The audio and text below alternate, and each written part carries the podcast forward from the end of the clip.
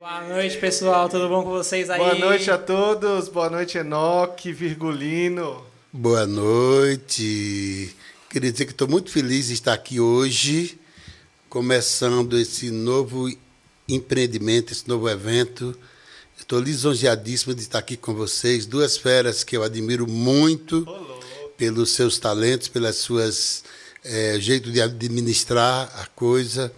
E eu, como forrozeiro, eu fico envaidecido de estar aqui começando esse projeto com vocês. Rapaz, o Enoque decorou isso de casa. Meu Deus do Com céu. cerveja. É uma fala muito bonita, Não, gente. você viu? Não, ele falou pontuadinho. Eu falei, rapaz. Pô, ele, é, ele é isso, gente. A gente, é viu ele, a gente viu ele decorando o texto no camarim. É, pois é, pois é.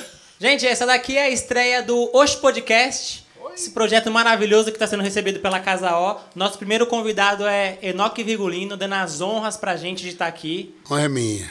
Ai, nossa, eu, eu, eu tô meio nervoso já, porque ele falou tão bem no começo que eu falei, nossa, eu acho que eu vou deixar o Enoque entrevistar a gente. Só queria dizer uma coisa, estou tão feliz. É isso mesmo, garoto. A gente vai rebatizar pra Virgulino Podcast. Oxente, oxente, menino. É isso aí, é, mas é verdade. A gente queria dizer que é uma honra muito grande estar recebendo o Enoque aqui no, no, no nosso primeiro episódio, né? E não ter, eu acho que não, não teria pessoa melhor, personalidade da música brasileira melhor para a gente poder iniciar esse projeto do que o Enoque, né? Que é um ícone da, da história da música popular brasileira. Então, muito obrigado, Enoque. Obrigado, é nós. Estamos aqui. Eu sou obrigado a concordar, até porque o Enoque tá aqui. Se, Quando se for não outro tivesse... É, quando for outro convidado, a gente, faz a, a gente fala a mesma coisa. É, claro, tem que aproveitar, né, Tem velho? que aproveitar que o Enoque tá aqui. Enoque, conta um pouquinho pra gente aí, tipo. Eu, eu queria saber como é que tá, tipo, a sua vida nessa pandemia, né? A gente tá passando por esse momento. Como que tá sendo pra você isso? Olha, a pandemia é muito difícil para todo mundo, né? Para mim também, apesar que eu não sou muito de sair de casa. Então, pensa bem, um cara ter que ficar preso dentro de casa, se eu já fico normalmente. Então, para mim, é difícil porque você não tem, assim, você como provedor, você não tem como como ficar saindo para trabalhar porque não tem trabalho. É como diz Raul Seixas, o dia que a Terra parou, então a gente se sente meio que paralisado pela pandemia. Ou seja, foi uma coisa muito forte que veio para todo mundo, todos os segmentos da sociedade. Teve mesmo que, que parar, que repensar seus gastos, seus custos, suas coisas, para poder tocar a vida para frente, porque todo dia é um dia. Então, a gente tem que estar presente todo dia, administrando o que a gente tem, o que a gente não tem, o que a gente pode. Sim. Pra gente também tá sendo bem complicado, né? A gente fica pensando em projetos, coisas pra fazer com, aspas, o tempo vago que a gente tem, né? Porque a gente acabou ficando parado também. E é bem todo mundo, né? Eu vou falar que a minha esposa não me deixa ficar muito parado assim, né? Sempre rola alguma coisa nova para eu tá estar. Rapaz, eu vou falar pra você que eu passei uns dias sem fazer nada em casa, que eu ficava é- tipo, é meu difícil. Deus, o que, que eu faço da minha vida? Porque, na verdade, eu já estou parado, meio parado, desde que eu saí do trio Virgulino em 2018, dia 5 de agosto de 2018. E eu saí para aventurar a minha caminhada, porque a gente tem que fazer coisas diferentes, sim. Eu digo, não, vou, vou dar um, uma, para, uma parada aqui e vou ver que se eu outra parada diferente, digamos assim. E aí não apareceu muito o que fazer, mas eu estou tão feliz. Não, mas não apareceu muito o que fazer, mas a gente- a gente tava conversando antes de, de ligar as câmeras, né?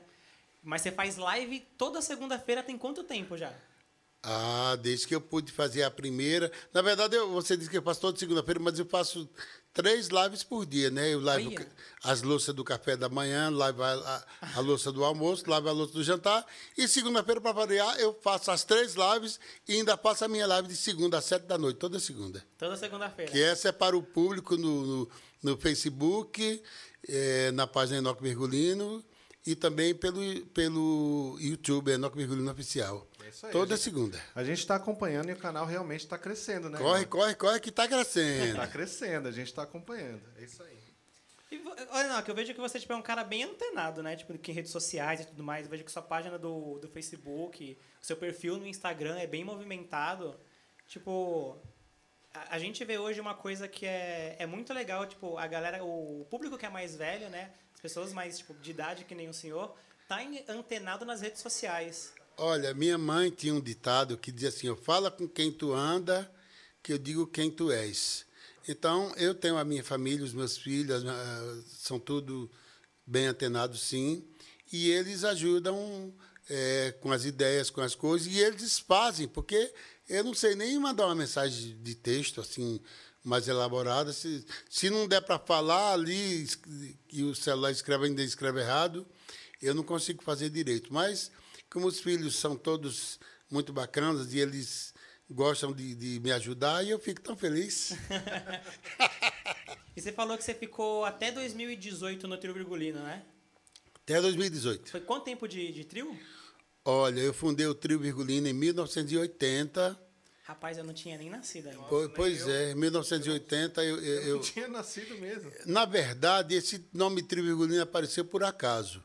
Porque tinha trio nordestino, trio Mossoró, outros trios lá do Nordeste. E meu irmão Jaime escreveu na Zabumba, porque meu pai chamava-se Manuel Virgulino. Aí ele escreveu lá, Trio Virgulino.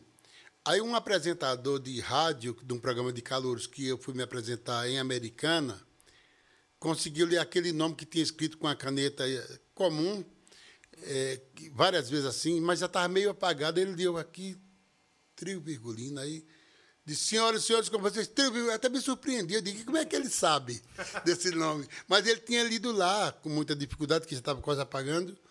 Aí, Trio Virgulino, aí ficou. Eu gostei desse nome, porque é um nome muito forte. Até uma alusão a Lampião, que é, o, que é um nome famoso. E, e, e, é o meu nome de família. É, meu pai, eu sou Enoque Virgulino. Então, Trio Virgulino.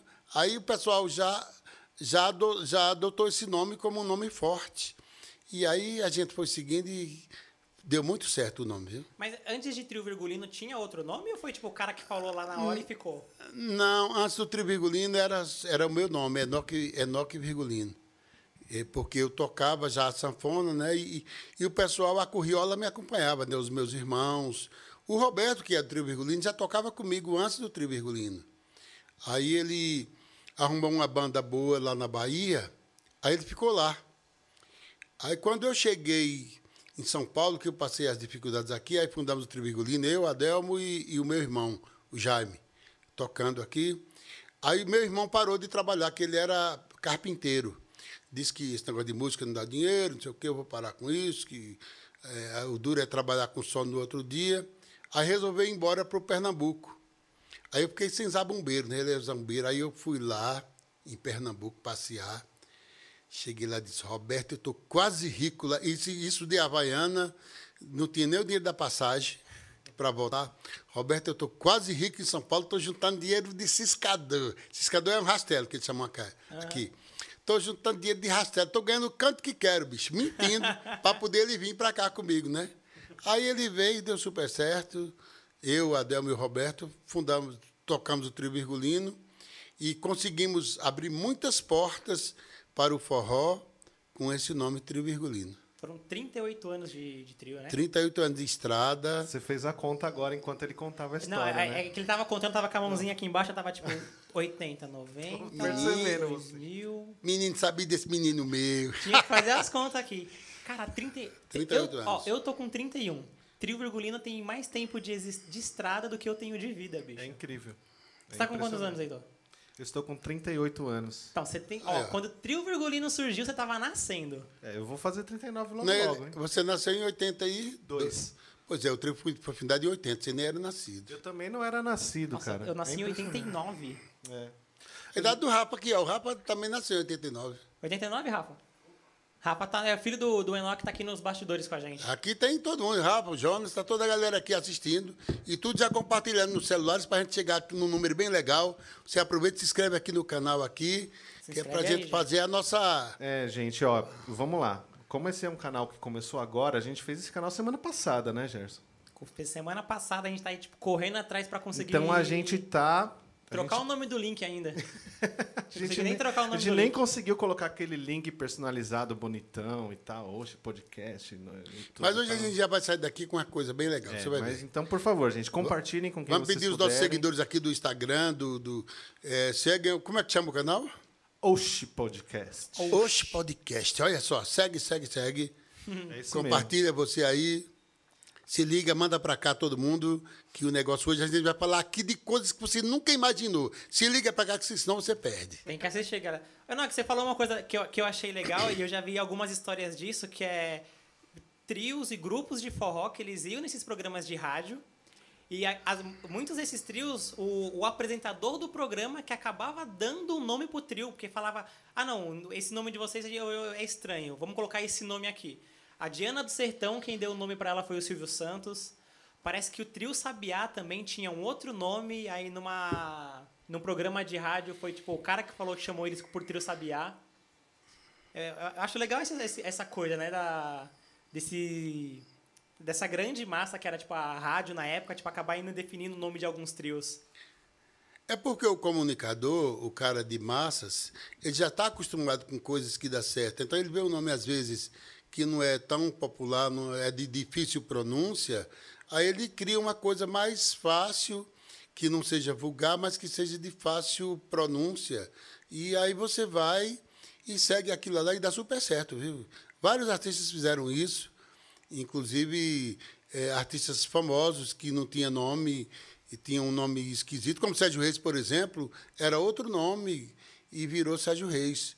Eu estava vendo esse, a história dele e ele contando como é que é, entendeu? Então, é- essa história é, é bacana porque o comunicador, ele, como ele tem a- o dom da palavra, ele já descobre ali que isso aqui é mais fácil e vai.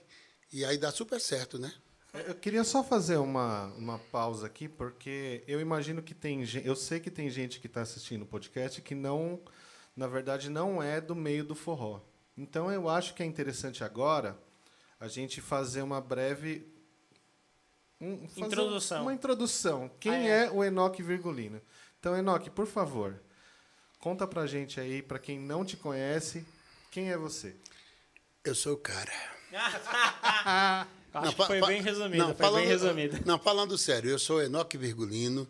Na verdade, meu nome completo de batismo é Enoque Virgulino Dantas, filho de Manuel Virgulino Dantas e Antônia Maria Dantas, nascido a 21 de abril de 1958, na fazenda Estrela, município de Parnamirim, Pernambuco. E agora eu sou cidadão americanense, porque eu me tornei cidadão americanense. Eu moro na cidade de Americana, interior de São Paulo. Então eu tenho dupla cidadania. Hoje eu sou parnamirinense e, e cidadão americano. Aliás, americanense, né? Ah, é americanense. é.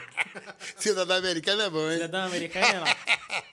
Não, e o legal é que você falou que você é de Parnamirim, que que a gente tava conversando antes, que minha mãe é de Parnamirim também, Rio Grande do É Norte. mesmo? É, mas é outro Parnamirim. É, São dois, inclusive, Ah, viu? eu O Parnamirim da, da sua mãe é Parnamirim, Rio Grande do Norte, que é onde tem o aeroporto de Natal. é, em Pa- eu já fui lá, inclusive, eu já desci lá quando a gente foi tocar no São João de 2005 com Elba Ramalho. Nós descemos lá no, no aeroporto de, de Parnamirim e de lá a gente foi tocar em Mossoró, Rio Grande do Norte. No São João da turnê de 2005 de Elba Ramalho, é, nós tocamos com ela o São João inteiro.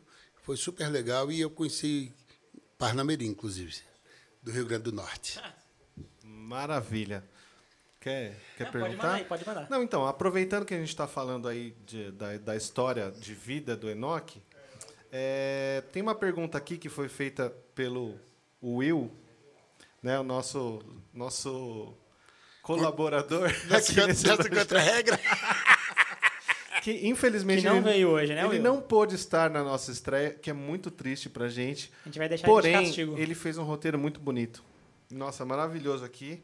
E ele tem, ah, nessa primeira parte, que é a história de vida, né? As perguntas sobre a história de vida do Enoch. Opa. Tem uma pergunta muito interessante aqui, que é... Como era a vida do pernambucano sem a sanfona, antes de sair de lá? Porque a gente estava conversando, né? Você começou a tocar sanfona com oito anos, é isso? Eu comecei com 10. Aos 8 anos eu comecei a tocar cavaquinho. Cavaquinho. É, eu tocava cavaquinho. E, e eu não era um solista, eu acompanhava o pessoal que cantava, minhas irmãs, alguns amigos que, que apareciam por lá que cantavam, e eu já eu cantava os iê, como se fala, da época, que era da música da moda, E eu cantava as músicas de Luiz Gonzaga, aquelas mais fáceis também. Eu acompanhava todo mundo, tudo no, no cavaquinho, sabia? Era super legal porque não tinha outro músico. Eu era a atração principal.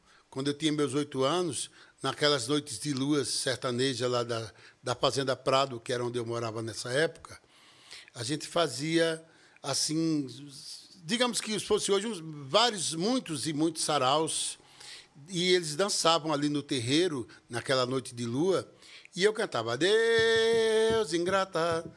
Ah, cantava não, tocava no cavaquinho eles cantavam, sabe? Cantava Asa Branca, minha morena, venha pra cá, pra dançar shot, se deite meu cangote pode cochilar. Ou seja, a gente já cantava essas coisas todas lá no sertão, em, mil, é, em 1976, 77, quando eu tinha meus oito, nove anos. E aí, aos 10, começou a tocar sanfona. Às 10 eu ganhei minha primeira sanfona. Aí foi, aí foi história linda, viu? Como é que era a sanfona? Conta pra nós. Rapaz, a história foi o seguinte: eu estava eu tava tomando banho no açude, nadando de braçada. Naquele tempo se tomava banho nu. Criança não tinha esse negócio, sabe? Menino de 10 anos podia tomar banho nu tranquilo, não tinha problema nenhum. E não era só eu, tinha mais uns 40 moleques tomando banho naquele aquele açude. Aí dizia, ei, teu pai disse que é para você ir lá. Ele disse, sim, já vou. Oxe, que já vou o quê, rapaz? Daqui meia hora chegou o recado. Ei, seu pai disse que é para você ir lá, que ele está lhe chamando. Eu disse, ah, sim, já vou. Daqui meia hora chegou o recado. Vem cá, senão ele vem te buscar debaixo de pé. Debaixo de pé. Aí eu digo, vixe Maria, então eu vou logo. Aí peguei minha roupa, vesti, fui. Ah, aí, não, aí a pessoa disse, ele trouxe um negócio para você, um presente. Aí com presente, amiga, aí você vai mais correndo ainda, né?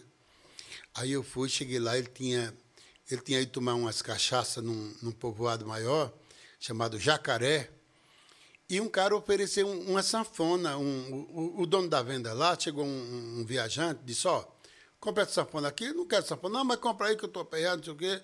Era uma sanfoninha Eric de 24 baixos. Aí ele comprou essa sanfona e disse, o que, que eu vou fazer com isso? Isso aqui é coisa... Aí meu pai chegou e disse, Mané, tem, um menino meu, meu nome, o nome do meu pai, Manuel Virgulino. Disse, Mané, tu tem um menino que toca cavaquinho, por que tu não leva essa sanfona para ele? Ih, rapaz, não tenho dinheiro. Não, meu pai liso, que só um. Aí disse, não, eu troco nessa bicicleta. Ele disse, e quanto é? A sanfona é, é 100. E, e, ele disse, e quanto vale minha bicicleta? Vale só 50. Ele disse, e o resto? Ele disse, você paga na sapa do algodão. Aí papai disse, então eu levo. Aí comprou logo uma garrafa de cachaça, mais uma, né? não, não, porque ele andava com uns 15 caras, que, que eles iam para lá exatamente para isso, que do, domingo era folga, né? Ah. Meu pai era gerente da usina de Caruá e eles iam a pé, uma légua e meia. Uma légua e meia são é, nove quilômetros. Eles iam a pé para esse lugar, porque lá a cachaça lá parece que era mais gostosa. Eu não sei o que era que, que acontecia, mas tinha uma venda que também se trazia café, trazia as coisas que, que acabava na semana Lá a venda era, era, era mais surtida de coisas. Aí ele trazia e trazia também a garrafinha para vir tomando no caminho. E aí trocou essa sanfona na bicicleta, ficou devendo o restante e veio a pé. Aí, como meu pai é desagitado com essas coisas, eu tinha medo de quebrar, aí o irmão do Roberto, que era já metido a baterista, já tocava com os outros, ele pegou e disse, mas isso aqui é sua, leva e entrega para a Noca. Aí já, porque eles me chamavam de Noca, né? Aí pegaram, a, a, aí o, maestro pegou a sanfona e trouxe, e aí vieram aquela corriola contando história e tomando o resto da, da, da birita, e chegaram em casa umas três horas da tarde, que era nessa hora que eu estava no açude. Aí quando eu fui lá, aí meu pai já me chamou, já me entregou a sanfona e já trouxe o professor de música, que era o cara do cavaquinho, que me ensinou o cavaquinho chamava Expedito Augusto. Aí minha aula de sanfona, ele disse, olha, eu disse, como é que toca isso? Eu tenho medo desse negócio. Ele disse, não, isso aqui não quebra não, é para tocar. Aí eu, doido para voltar para o açude, mas quando eu vi a sanfona, aí já me apaixonei. E a aula, como é que foi, só? Você bota um, um braço aqui, assim, botou a correia, bota o outro aqui, enfia a mão aqui puxa assim que sai o som e todas as músicas que estão dentro do cavaquinho, está dentro, aí dentro dessa sanfona, é só você tocar. E ninguém passa assim, ele é bem facinho. Aí pronto. Aí, moral da história, com três dias, eu já toquei a minha primeira festa, que era nesse mesmo sarau que a gente fazia lá no terreiro, na noite de lua. Já, eu já toquei a primeira música, eu só tocava uma música, mas toquei mais ou menos das 8 às 10 da noite. A mesma música. Só uma só. Tocava, Gente. a pessoa batia palma, pedia, eu tocava de novo, porque eu só sabia essa. Não podia pedir outra, né? Não, mas peraí, peraí. Você aprendeu em três dias, você já aprendeu uma música. Uma música, eu já Fez uma sabia. festa inteira. Eu fui toquei porque era só eu, né? não tinha outro. Aí eu toquei e o pessoal já. Ah, então chama. Ah, inclusive, esse, esse negócio, a descoberta que eu tocava foi assim. Eles estavam tudo na casa da fazenda, lá na, na casona grande, porque o patrão tinha um rádio e ele tinha uma conversa muito boa. Ele era um cara muito fluente, assim, de, sabe, de conversa solta, um cara que contava histórias. E quando não tinha história, ele inventava algumas também. Era um cara engraçado. Aí ele estava lá e disse, Mané, que ele era meu fã, tem um tocador na tua casa? Ele disse, tem não. Disse, tem que eu estou ouvindo. Ele disse, não, não chamei ninguém. Mas tem, vamos lá que o negócio tá é bom. E foram lá e... Aí chegaram na sala, abriram a porta, não tinha ninguém. Ah, mas tá tocando, eu estou escutando aqui. Quando eles chegaram lá, abriram a porta do quarto e eu estava tocando no escuro. Eu comecei a tocar cedo, aí ficou de noite e eu nem, nem vi. Estava tocando no escuro, a mesma música já. E disse, eita, já está tocando, é bom, e vamos chamar a mulher para dançar. Nossa. E foi assim que eu toquei a minha primeira peça, com três dias. Na verdade, eu, eu peguei a sanfona no domingo de tarde.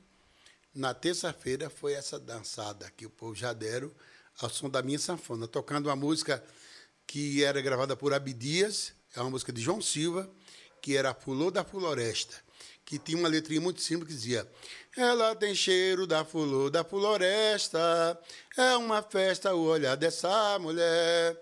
Ó, você vê como era curto, era fácil mesmo de aprender. Hoje, assim, analisando, realmente foi fácil, viu? Mas hoje você ainda toca ela? Tá no seu repertório? To- é, não, não tá mais vezes quando a gente lembra, né? Eu não vi ele tocar essa música ainda. Não, Não, mas eu toco. Eu, eu vou pegar minha sanfona no ar e vou tocar pra você. E se colocar maravilha. um cavaquinho na sua mão, você ainda toca? Essa aqui eu toco, essa aqui é fácil. Ah, cara. eu, eu não sei, eu não sei assim. Pena que não tem. eu, eu- eu não sei tocar outras músicas, porque o cavaquinho é muito difícil, porque é só quatro cordas e ali é só o, o, o Jorge Silva do Dois Dobrados que toca aquele cavaquinho maravilhoso. Ah, ele dele é muito bom. Ele é Ele muito é bom. então- sensacional. Não, Mas- eu, queria, eu queria dizer que eu me sinto um pouco Enoque Virgulino, porque eu tenho um monte de instrumento que eu só toco uma música só. Pois você já, você já pode fazer uma festa. Vai lá Mas no prato Você que sente já. o Enoch com oito anos. Eu sou o Enoque com 8 anos. Eu tenho uma gaitinha de sopro que eu só sei tocar a música que vem na partitura de quando você compra. E, e eu tinha umas gaitinhas também quando eu tinha cinco anos, sabia? Meu primeiro instrumento, na verdade, foi a gaitinha. Eu fiquei dos 5 até os 8 anos, depois eu ganhei o cavaquinho, aí fiquei com cavaquinho até os 10 anos, e depois peguei a sanfona que nunca deixei até hoje. Tá, e são quantos anos de sanfona então daí? Dos 8 até agora? São Dos, dos 10 até agora, eu tô com 62, 52 anos de barulho no mundo, velho. 52 anos de sanfona. Trazendo alegria pra gente. 52 anos de alegria, velho, graças a Deus. isso. Tudo Nossa. que eu consegui até hoje, na minha vida, de emocional, de financeiro, do que você pensar, foi com a sanfona. Porque até as namoradas, pense, um sanfoneiro tocadorzinho bem bonzinho lá no sertão, que se Rio Caba não vira bem namoradorzinho. Vira, rapaz, vira namorador. Deu pra construir uma vida aí, hein, Enoque, só com a sanfona. Graças a Deus, criei meus filhos tudo com a música. Eu me sinto assim muito feliz, muito realizado. Claro que a gente sempre tem mais a lutar, mais a conseguir, mas eu já estou muito feliz com o que eu construí até agora. E dos seus filhos, quantos, quantos que são sanfoneiros? Os filhos são dois sanfoneiros, mas todo mundo é músico, né? Tem o Jonas que toca nos dois dobrados, Rafael que toca com todo mundo, inclusive comigo também nas horas vagas. É para você ter ideia, o Rafael Sanfoneiro toca triângulo na minha banda e toca contrabaixo na minha banda também. E tem a menina Daniela que toca zabumba, triângulo e toca zabumbatera também. E a Cristina toca triângulo e todo mundo canta, né? Então é uma banda completa. Só em casa eu já tenho três Você sanfoneiros. Tem o Neto também, né? Até o neto, o Lucas, que agora já tá beliscando na sanfona também. Tô vendo. Rapaz. os- Meu, e ele toca muito, cara. É impressionante. Não, música é negócio de família, pô. É, eu fico feliz, Tá no viu, sangue, né? certo. Tá no sangue. Tá no DNA, como diz o, o, o povo. Aí, aí você começou a tocar sanfona com 10 anos, né? Comecei com 10 anos. Com 10 anos eu ganhei meu primeiro dinheiro como músico, porque um cara viu eu tocando sanfona, aí ele era um tocador de sanfona e não tinha alguém para tocar o bumbo. Aí ele disse, tu não quer ganhar um dinheiro ali? Não, eu pago. Eu disse, quanto você paga? Ele falou, 10 conto. tipo se fosse hoje uns 10 reais. E eu, menino, doido por 10 anos, nunca tinha ganhado 10 conto, que um dia de serviço lá era 20, dia de serviço de um homem, e eu, menino, com 10 anos. Ele disse, 10 conto eu vou. Aí fui lá com ele, toquei, mas quase morri de sono nessa noite. Viu? Então, é, o surdo, é, o zabumba era um melezinho, é um, é um surdo que ele faz com câmara de ar de caminhão, em, numa, esticada num, numa madeira ocada, e ali você toca ali, tum, tum, tum, e sai um som bonito, rapaz. É, eles chamam de melê para cá, mas lá no sertão a gente chama era de surdo mesmo. Surdo e de borracha de, de câmara de ar de caminhão. E tinha triângulo já? Tinha, não, tinha mais, tinha mais pandeiro lá. Nesse tempo não tinha muito triângulo, não. Porque eles enrolaram um cipó lá, fizeram um triângulo com tampa de, de garrafa, os guizos, a, as platinelas era, era de, de tampa de garrafa de, de, de cachaça. Rapaz. E, e É aí né? Deve abria um ali, abria ali, Não, instrumento um- artesanal a- a- mesmo. abria bicho. ali, botava três ou quatro tampas furadas e botava um prego, fazia um. e, ah, o couro era de gato, pegava um gato do mato lá e. e Apertava. coitado do gato. É porque não tinha outro bicho, né? Não tinha, não tinha Meu nylon. Deus! Na- naquele tempo não tinha, amigo. O parte couro, fictícia. gente. o Ou couro não, era de gato. Vai falar, verdade- isso, vai falar isso que o Ibama te pega. Não, aqui em São Paulo a gente fala que tem churrasco de gato, aí lá, lá pro, no, pro Enoch era instrumento É mesmo. couro de pô. gato. Era É, couro de o, gato. o, pan- o pandeiro era couro de gato. E era bom, rapaz. Eu achava bonito, som. Enoque, Hum. conta pra gente, quando você tomou a decisão de vir pra São Paulo? Como foi essa A, história? a- a vinda para São Paulo foi uma necessidade. Eu, eu tinha, e tenho até hoje, sou portador de deficiência visual, eu tinha catarata congênita. Congênita, para quem não sabe, o pessoal que, que às vezes não, não conhece, é de nascimento, que você já trouxe do, do parto, que veio já com você. Eu tinha catarata e, e eu ouvi dizer que São Paulo era um melhor lugar para operar. Campinas era assim o máximo, sabe? Aí eu, eu paguei INS, INPS naquele tempo. Aí quando deu um ano que eu pagava, eu já tinha direito, eu digo, "Ah, agora eu vou operar esse negócio lá em São Paulo. Que com um ano disse que já dava direito. Aí eu peguei, tocando no meio das feiras lá, juntei dinheiro lá e vim. Eu e meu irmão, eu cheguei em São Paulo, dia 28 de abril de 1980. Aí eu cheguei, vi aquela cidade, vim na casa de um primo meu, que morava na freguesia do Ó. Aí eu achei a cidade muito grande, aqueles ônibus tudo lotado de manhã, assim, eu vi aquele, aquela fila no ponto de ônibus, e todo mundo entrava e a fila ainda ficava maior ainda, parece que fazia era crescer quando o ônibus chegava. E aí, velho, eu digo, eu vou me embora para Pernambuco, isso aqui é muito grande, eu vou me perder aqui, nunca mais que eu me acho. Aí, como eu ia, já estava decidido a voltar, e eu já tinha trazido o dinheiro da volta, que eu, eu era cabo prevenido, sabe? Mas você já tinha operado ou não? Não, eu, eu ia, eu me assombrei com a Você não cidade. ia nem operar? Eu- eu- E a cidade grande demais ia com medo de me perder? Você desistiu de operar porque você ficou com medo de São Paulo? Para voltar, para ir embora. Rapaz, A- aí, É aí, São Paulo assusta mesmo, pô. Ah, não, para quem. Um, pensa bem, um cabo de Parnamirim, rapaz. Parnamirim, nesse tempo, tinha uns 8 mil habitantes. Agora já tem 25, agora é cidade grande. 25 mil. Agora já tem 25 mil habitantes.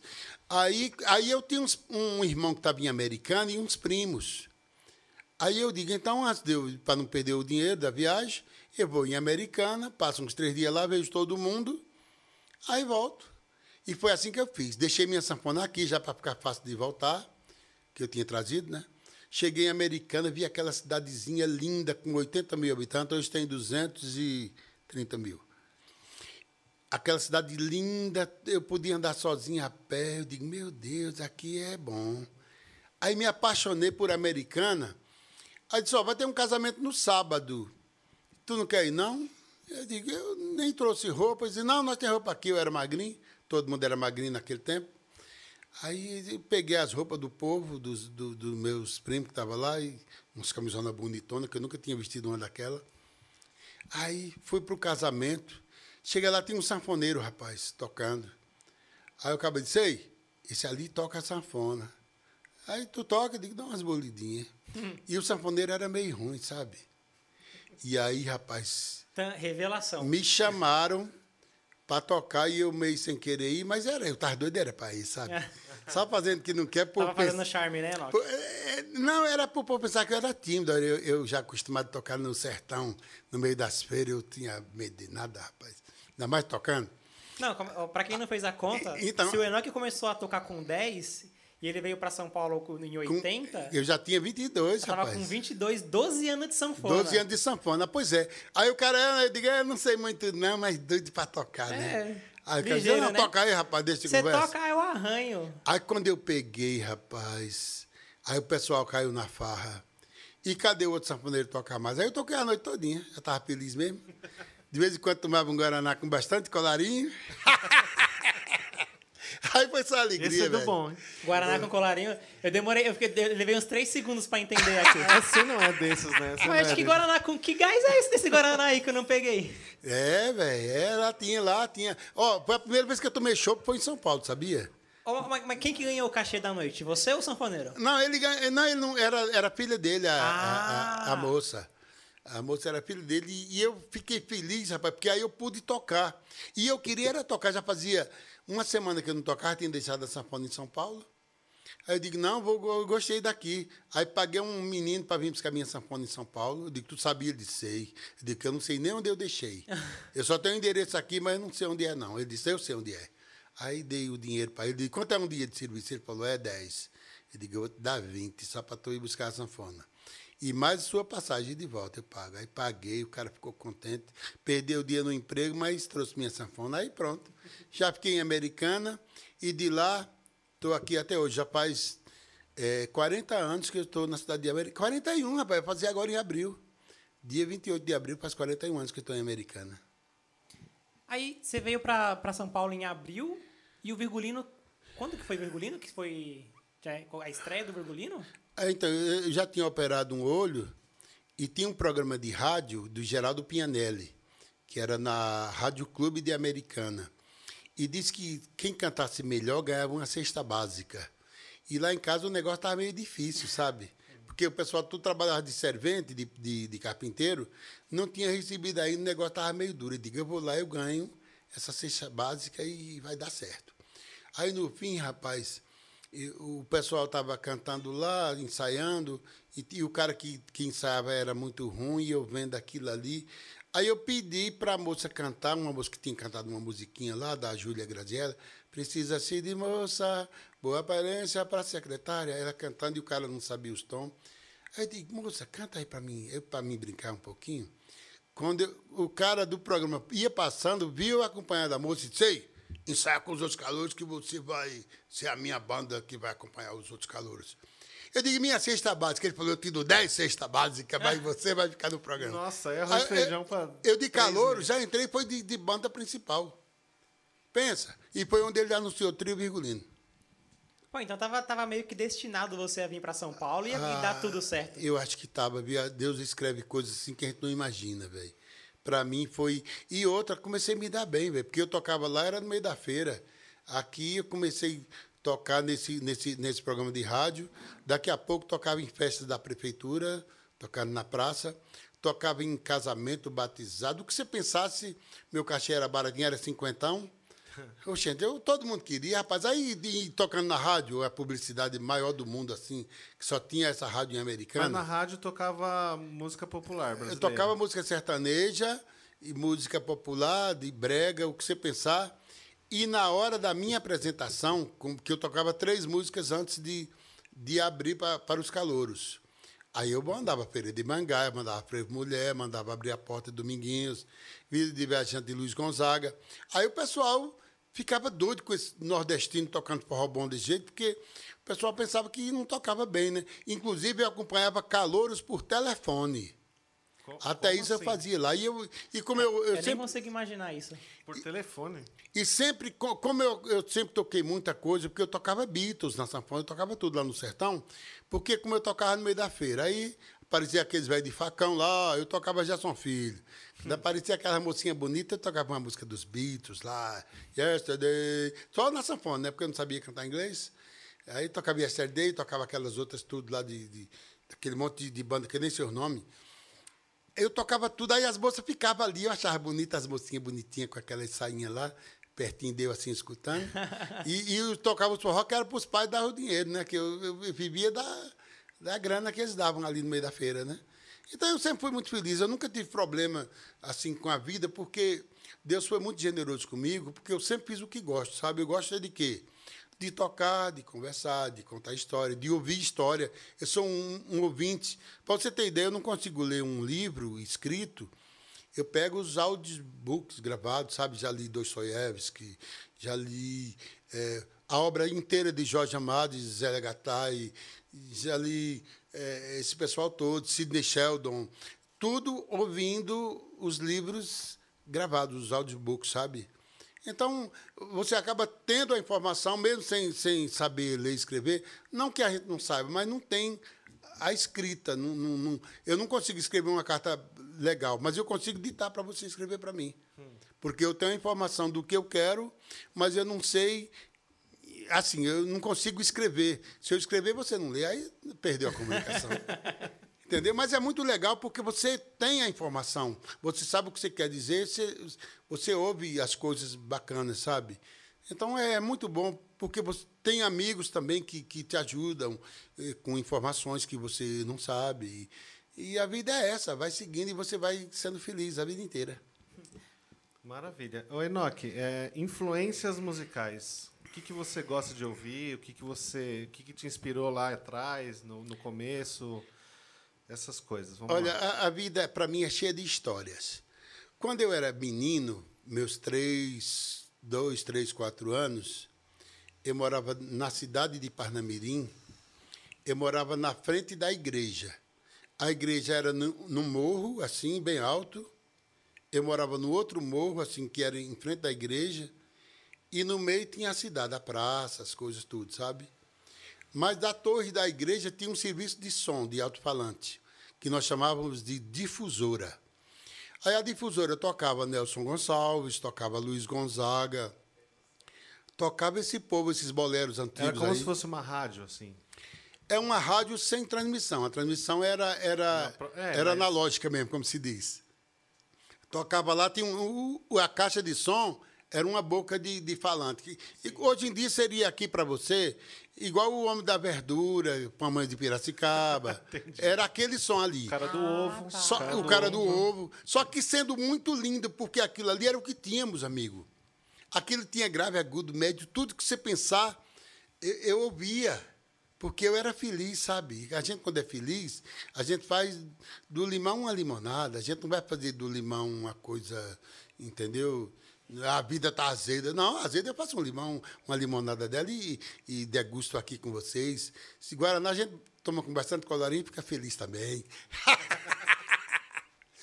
aí foi assim, aí eu ouvia muito Luiz Gonzaga e, e, e, lá era onde ele cantava Asa Branca, que eu não sabia o que era Asa Branca, não sabia o que era alazão, porque eu era menino, mas eu achava lindo aquilo, sabe? Até que, mas o que é alazão? A alazão é um cavalo muito bonito, sei o que lá. E asa branca, não, asa branca é um pássaro, um pássaro bonito que, que voa, sei o que lá. Eu ia perguntando as coisas que eu sabia da música, que dizia, e minha mãe me contava, inclusive minha mãe costurava as roupas nossas, né? Ela, ela tinha uma maquininha de, de, de costurar, que ela rodava uma manivelazinha assim, e, e a bicha ia costurando a, a máquina, sabe? Ia costurando e ela rodando. Porque tinha uma de pé depois, mas a minha mãe era, era mais rudimentar, era com aquela manivelinha e ela ia costurando ali e cantando. Ela cantava Iracema, nunca mais eu te vi. As músicas da moda que tocava no rádio, naquele tempo de, de 62, 63, a minha mãe cantava lá, costurando, sabe? É, Asa Branca, aquela de, de, de Luiz Gonzaga, é, Oh, que estrada mais comprida, oh, que légua tão tirana. Ai, se eu tivesse asas, ainda hoje eu via. Eu achava lindo, rapaz, ela cantando e costurando ali, tão feliz. Ali a gente tinha tão pouco, mas a gente era tão feliz porque o que tínhamos era muito bom, sabe? Até porque a gente também não conhecia outra vida melhor do que aquela. Então, o feijão com farinha, quando tinha arroz, era uma festa. Cara, é história, hein, bicho? Eu fiquei. Tu, tua mãe era costureira? Não, ela era uma costureira que costura vai pra gente, pra não Ah, pagar tá. os outros, sabe? Porque também acho que não tinha dinheiro pra pagar, né? Sim, sim. Aí ela mesmo fazia uma calça pra um menino, uma camisa pra outro, sei o quê. Não, eu já, eu já tava aqui pensando. Falei, cara, eu- a minha mãe é de, de, de- do Parnamirim, parecido com o Parnamirim da mãe do Enoque. E É. minha mãe, ela foi costureira também. Eu falei, rapaz, Tá vendo que coincidência legal? Mas é demais. será que as mães são parentes? Eu não tô sabendo. Olha, pergunta lá. Pois eu é, posso ser um primo distante de Enoque. É. Vai, vai que a gente. Inclusive, eu tenho muitos primos hoje em dia, sabe por quê? Porque se alguém escrever com Dantas, tocar sanfona, é, qualquer coisa que o cara faça, já vira meu primo, sabe? Você, não, agora você vai ser meu primo. E é assim a vida, Eu vou sabe? comprar uma sanfona só pra aprender uma música. É, aí só- eu toco Já com- pede pro seu Aí- primo aí- te aí você ensinar. Já Aí peço você pro meu é primo meu me primo. ensinar. eu fiquei pensando, eu, fiquei, eu fui escutando as histórias do Enoch, eu fiquei pensando em várias coisas aqui. E tem esse lance de você começar a tocar sanfona com 10, aí vir com 22 pra São Paulo. E eu fiquei muito nessa cabeça de, tipo, pensando qual que foi a sua primeira composição, se você lembra dela. Rapaz, eu, eu lembro a minha primeira composição é uma música assim, ela não é, ela não é tão boa assim a letra, mas a melodia é muito bonita. Eu pretendo um dia dar uma arrumada na letra, pe- pedir para alguém fazer uma letra bonita, porque o swing da música, assim, a letra, o- dá para fazer uma história bonita, ou triste, ou alegre, o que você quiser fazer ali dá. Mas a melodia é assim.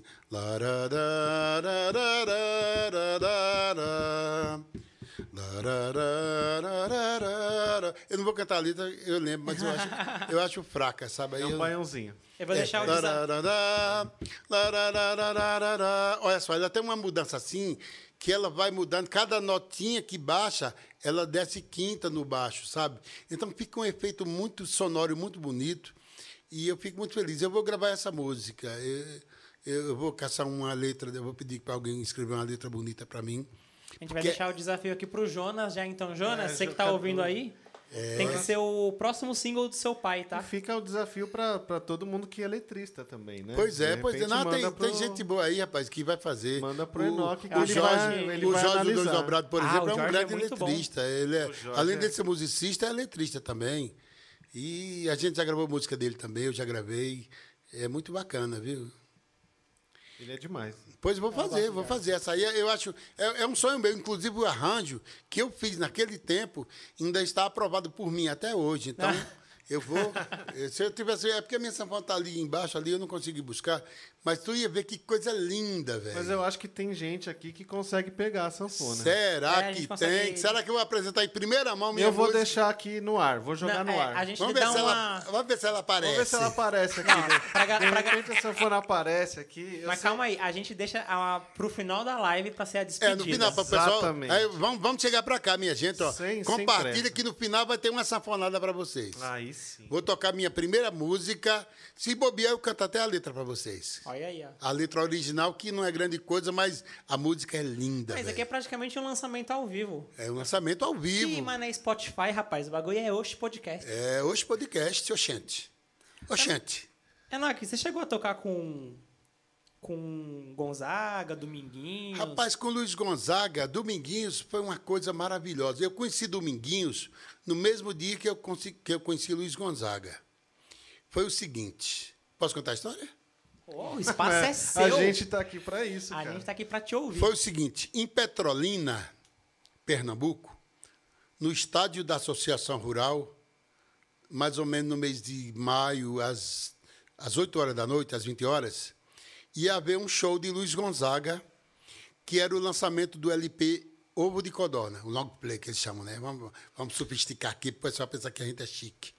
O long play Ovo de Codorna, que de Luiz Gonzaga. E tinha uma caravana de Luiz Gonzaga que acompanhava Dominguinhos, Anastácia, Negão dos Oito Baixos. Tinha uma, uma, uma turma que ele já trazia, porque tinha um patrocinador, entendeu? Então era uma coisa assim paga. Os artistas iam lá ganhar um cachê, todo mundo. E aí eu queria ver o show de Luiz Gonzaga. Eu queria ver o show de Luiz Gonzaga, mas eu não tinha o dinheiro para pagar a entrada. Eu já tinha meus 13 anos. Aí eu digo, eu já sei, eu levo minha sanfona, digo que vou tocar. Mentindo, né? Digo que vou tocar com Luiz Gonzaga, o povo deixa eu entrar e eu entro e assisto o show. Assim eu fiz, levei a sanfona, Cheguei lá, cadê o ingresso? Eu digo, tem ingresso não. E cadê o dinheiro para comprar? Eu digo, não tem, porque eu vou tocar com Luiz Gonzaga. Olha, a mentirona. Aí disse, quem são seus amigos? Aí tinha assim uns 50 meninos da minha idade, assim, de 10 a, a 15 anos, que queriam entrar e não tinha dinheiro. Meus acompanhantes são esse bocado de menino aqui, esse monte de gente aqui. E o que, é que eles fazem? Ninguém tem nenhum instrumento, só eu com a sanfona. Isso aqui é o coral, é o coro. Rapaz. Aí, moral da história, cara- Ele engoliu essa? Adorei não, essa, essa equipe. O- não, os caras viram que, que nós não tínhamos dinheiro para pagamento, então entrar e não entrar e. Libera todo mundo aí. aí acho que eles estão até mentindo mesmo, sei lá. Eu não sei o que. Eles conversaram lá assim, entre dois cabos grandão da, da, da roupona preta, assim. Segurança. É, eu não sei direito, eu era menino, né? Eu só sei que eu tava com uma camisa amarela, bem bonitinha, de calção, né? Claro. E uma sanfoninha vermelha, que era aquela de 24 baixos que meu pai me deu. E aí eu consegui entrar e mais uns 50 meninos pequenos, assim, do meu tamanho, de 13 a. de, de 10 a a 15 anos, entraram tudo. Aí já me ensinaram onde era o caminho, ó, o palco é para ali, olha, não sei o quê. Aí eu fiquei na porta do palco, ali, como quem ia mesmo se apresentar. Mas eu não queria nada, eu só queria ver o show, ouvir, né? Eu não ficava nem na frente do palco, eu fiquei foi na onde sobe. Daqui a pouco, para minha surpresa, rapaz, Luiz Gonzaga anuncia. Senhoras e senhores, aquele jeitão, eh, aquele jeitão brejeiro dele, né? Senhoras e senhores, agora eu vou dar aqui uma lanterna para cada, para uma, uma lanterna e um rádio de pilha para o melhor cantor que cantar o dingo do nosso patrocinador, que são as Pilhas Everedes. Pode falar o nome, né? Pode. Pilhas Everedes. Pode. Aí, Existe ainda, a- será? a- aí, aí eu digo, Eu não conheço, não. e eu vou, eu vou ganhar esse negócio. Mas eu não sabia a música, né? Aí eu subi, eu não sabia a letra, né? Aí me candidatei, tem uns caras cantando tudo ruimzão, ninguém sabia. Aí eu fui lá e toquei na sanfona, que eu já eu aprendi ali na hora, né? Toquei na sanfona, ele, o pessoal tudo doido para me dar o rádio, 8 mil pessoas era a plateia. Nossa. Rapaz, Aí me deram o rádio, o povo me dando o rádio, disse, não, mas não voga, porque ele não cantou, ele só, ele só tocou na sanfona, e é para cantar, pilhas, é verdade, não sei o que lá.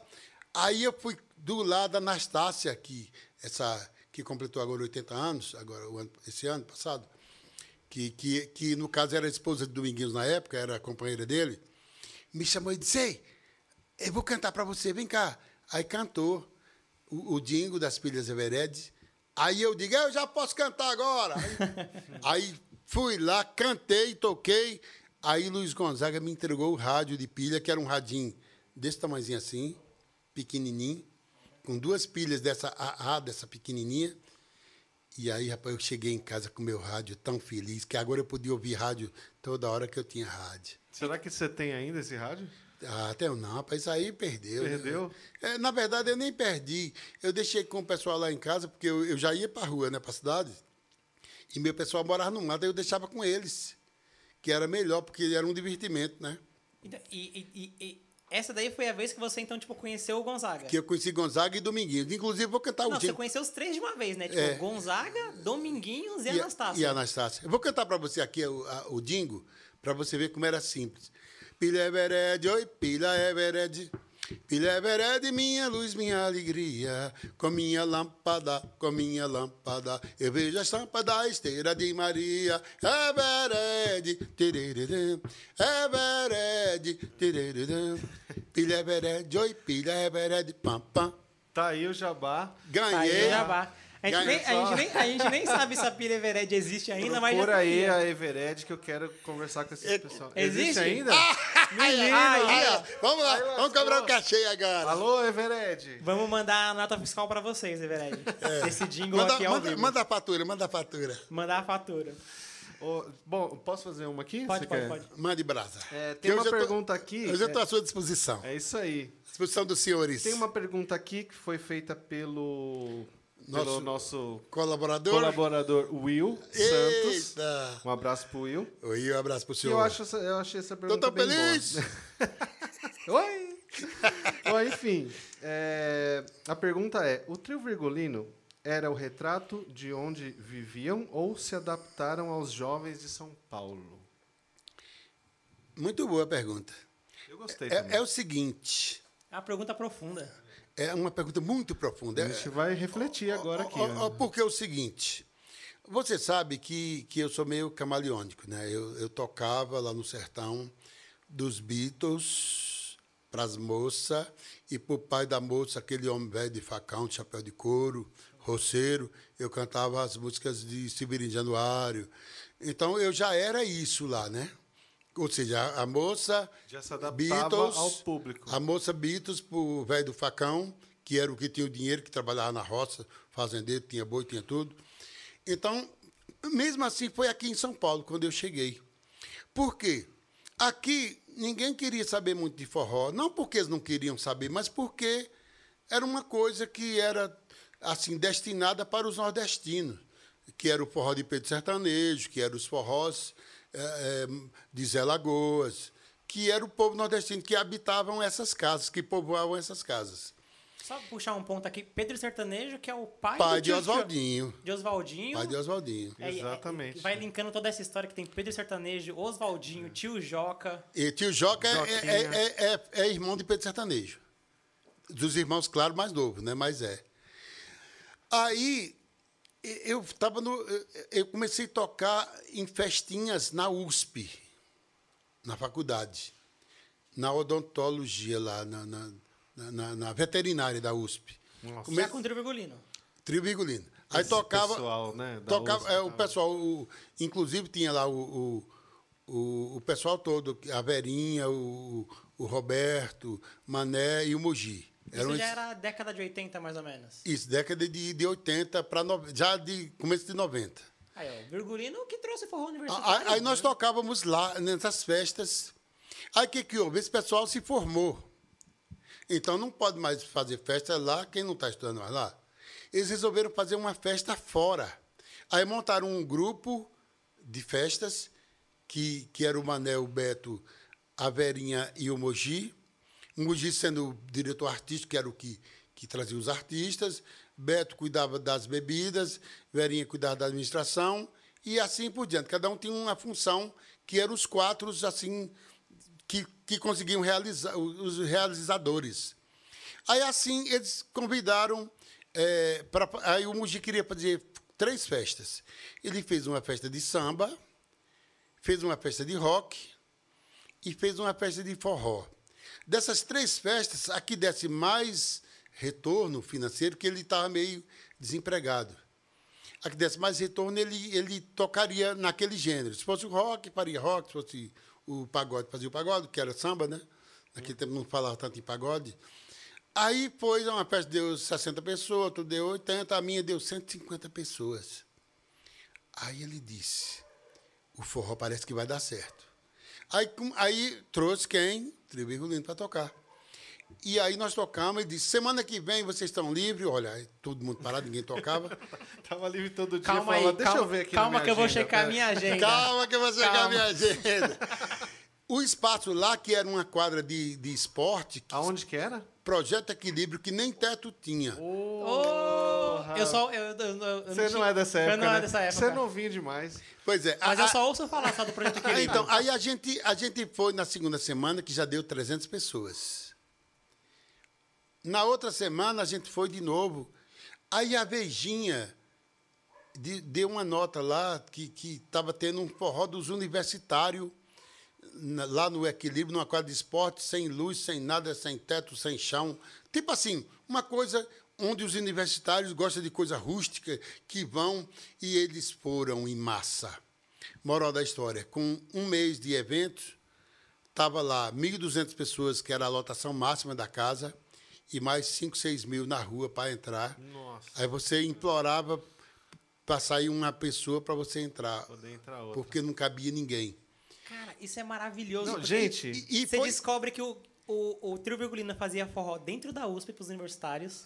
Aí eles saíram, começaram um projeto, que foi o Projeto Equilíbrio, que os universitários iam para ouvir, e a Vejinha que falou, tipo, ah, o forró dos universitários. E foi Então dando tá aí forma, pra você, bicho. é, pra você que não sabe de onde surgiu o termo forró universitário. Olha isso, que incrível. Foi, Tá foi exatamente a concorrência, porque eles queriam um forró daquela gente bem nascida, bem bonita, bem universitária, né, bem estudada. E aí, forró dos universitários, forró universitário. Foi assim. E, inclusive, o truque que eu ia te contar no começo, que, da adaptação, eu, quando eu me vi tocando nesse lugar com esse povo todo lá, que não sabia o que era forró, aí eu cantava ando meio desligado, eu não sinto os meus pés do chão. Aí o pessoal começava a cantar, né? E cantava, depois eu tocava outra, Gilberto Gil, quando eu me lembro da gente sentado ali, e eles cantando, né? Daqui a pouco eles já estavam. Minha vida é andar por esse país, com um laço de fita você fica muito mais bonita. Ou seja, eles começaram a cantar foi forró. Porque a Daí- Rita ali eles cantavam porque eles conheciam, o forró eles cantavam porque era uma cantada, pensa bem. É, você com foi um laço puxando, de foi fita. puxando ali. Rapaz, Olha, é olha, olha, grego, olha, olha que coisa. Ó, você, com você com uma moça bem bonita, cantando no ouvidinho dela, com um laço de fita você fica muito mais bonita. Moinha morena, venha pra cá, pra dançar shot, se deita em meu cangote, pode cochilar. Rapaz, isso é uma cantada sem precedente, assim, que você bate no âmago de qualquer... Seduziu, com de- certeza sedu- você tá- É sedução total, velho. é uma dança, total. uma dança sensual, Imagina. forró. Rapaz, foi tão bonita essa frase que eu não sei nem o que que é âmago. Nem eu. Não, Ô, não, produção, ó, vamos colocar aí no Google, por favor. Você tá com o celular aí do lado. Não, eu vou a galera que tá no chat, quem eu vou- souber eu vou o que, é âmago, traduzir. Eu vou fala pra nós aí, pelo amor de Deus. Eu vou traduzir para você. Eu vou, vou contar uma coisa. Eu Vou, vou- vou- contar, um- vou contar uma piada para você, pra você se lembrar. Tinha um tio meu que ele era meio gago, né? E, e- ele tava, ele ia passando com a carga de jegue lá no sertão, por lá do Ceará, e viu um cabra bebendo garapa de cana 5 horas da manhã. Aí ele disse, coisa, eu, dessa, essa hora da manhã, uma arapa de Ana. Aí o cabo ouviu, né? Pegou o punhar, foi lá perto dele, botou no bucho dele e disse: Vamos beber garapa, cabra, com a cuia de garapa na mão. Aí ele pegou a cuia, bebeu. Aí depois o, o meu tio, que era, que era irmão dele, disse: Mas rapaz, você estava boatando, falando mal do homem que bebia garapa essa hora. E ele fez você beber uma cuia de garapa às 5 horas da manhã. Eu disse, mas eu xinguei ele. Mas eu estava do lado e não vi. Foi- Foi só no oração. Então, então o âmago é, é, de, é de dentro. É de dentro. É do oração. Agora, agora eu entendi. Foi só no oração Garapa eu xinguei. sei o que, é. Lá Pô, das não, profundezas porque, do como é que ele ia xingar ser. o cara com, com o punhar aqui? Eu xinguei ele, de quê? De filho de uma égua. E, e, mas eu estava do lado e não ouvi. Foi só no oração. É isso. Gente, eu só queria fazer uma. Quando o papo tá bom, sabe quanto tempo a gente já tá conversando, Enoque? Ah, Uma hora. meu Deus, que coisa maravilhosa. Então, ó, compartilha, minha gente. Vamos lá, gente. Ô, Compartilha, compartilha. Ah, isso aí. Que no final vai ter uma música de sanfona. Ó, o Jandy Tamashiro mandou. Âmago é sinônimo de cerne, essência, centro, íntimo, Cadê alma. o coração? Cadê o coração que eu disse? Rapaz, corações... Coração, é, tá aqui, ó, coração. Entranhas, medula oração. e eixo. Menino. Foi só no oração. Não, eu mandei aqui nas entranhas, aqui, ó. Oração. Foi só no oração. Aí veio o Projeto Equilíbrio. Tem Foi- o tal do KVA também, que eu já ouvi falar. O KVA já foi um, um- um dissidente, porque o- já tinha o pessoal todo do, do, do equilíbrio, do- aí veio. O equilíbrio era desse povo aí, que era o Magno, aliás, que era o, o, o Zé Roberto, o, o, o Mané, e, e- Zé Roberto não, era Roberto. Roberto, Mané, Verinha e, e Mogi. Aí, no, no próprio Projeto Equilíbrio, já juntou uma dupla, Magno e Paulinho, para fazer o outro dia.